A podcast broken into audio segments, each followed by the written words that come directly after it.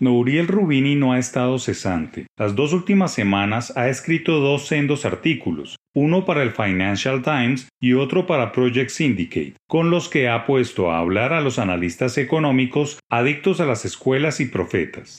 Realmente describe dos burbujas. La primera en el diario inglés sobre la amenaza de las criptomonedas, argumentando que Elon Musk quizá esté comprando bitcoins, pero eso no significa que todos deban hacerlo y sentencia que, dado que el valor fundamental del Bitcoin es cero y sería negativo, si se aplicara un adecuado impuesto al carbono que genera su contaminante producción masiva, que requiere mucha energía, mi pronóstico es que la actual burbuja terminará finalmente en otro estallido. Puede tener razón o no, pero es un asunto sobre el que aún se tiene mucha reserva. En su segundo artículo, las cosas van más allá y describe las razones de cómo se infla otra burbuja con origen en el centro de la pandemia. Plantea que, con los mercados de valores alcanzando nuevas alturas en un momento de aumento de desigualdad de ingresos y riqueza, debería ser obvio que la manía del mercado actual terminará en lágrimas, reproduciendo las injusticias económicas del colapso de 2008.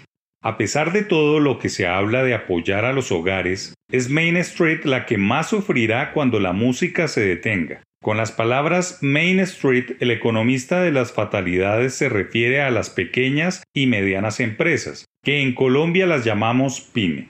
Dicho de otra manera, los augurios de Rubini están sustentados, para colombianizarlos, en el informe del DANE de hace un par de semanas, en el que muestra la destrucción durante la pandemia de medio millón de micronegocios, esos conformados generalmente por miembros de una familia, y que no emplean a más de nueve personas y que por lo general manufacturan productos o son exportaciones agropecuarias informales.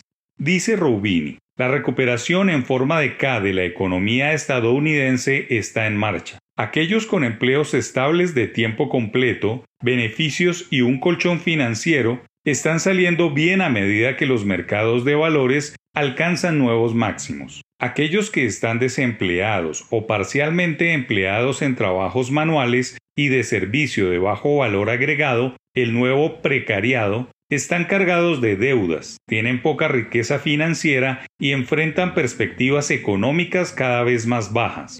Estas tendencias indican una creciente desconexión entre Wall Street y Main Street, los nuevos máximos del mercado de valores no significan nada para la mayoría de la gente. Desde la formulación de políticas públicas post-COVID, hay que tomar nota y localizar cada uno de los fenómenos. Una manera de verlo desde lo local es abogar nuevamente para que la idea de poner más impuestos se aplace hasta que la economía esté en negro. Poner impuestos a las empresas y a los empleados endeudados también suspende en tiempo indefinido planes, proyectos y pequeñas inversiones que puedan generar empleos.